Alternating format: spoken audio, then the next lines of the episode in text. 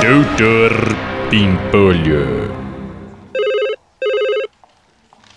Ô meu saco, cadê esse leite, hein?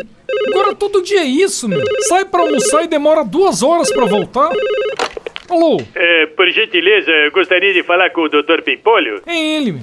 Quem que tá falando? É, meu nome é Roberto, eu sou do crediário das lojas Baiola e nós estamos aqui com a dona Cileide abrindo o crediário. Ela nos passou o contato do senhor como referência. O senhor conhece ela? Eu? Hum, Sileide... É uma loira de 1,90m, assim, mais ou menos? É, não, não, senhor. Ó, Sileide? Tem certeza que é esse nome? Não é Neide ou Cleide? Não, senhor, é, o nome é Cileide mesmo. Ela está dizendo que trabalha para o senhor. é, No caso, o senhor seria o chefe dela. Chefe? Não, acho que não. Não lembro. Bom, tudo bem então, senhor. É, obrigado e desculpe pelo incômodo. Ah, que isso? ai, ai. Se ferrou, Sileidi. Ai, ai.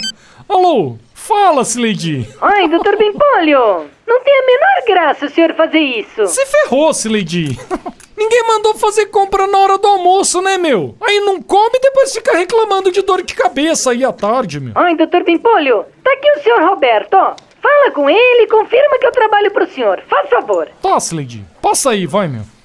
Alô, Dr. Pimpolho? Oi, pode falar. Então o senhor confirma que a dona Cileide trabalha para o senhor? É, confirmar eu confirmo, né, meu? Mas ó, é o décimo crediário que ela abre esse mês, hein, meu? E com o salário que ela ganha, quero ver depois pra pagar esses boletos, ó, meu. Mas fora isso, ela trabalha aqui sim, meu.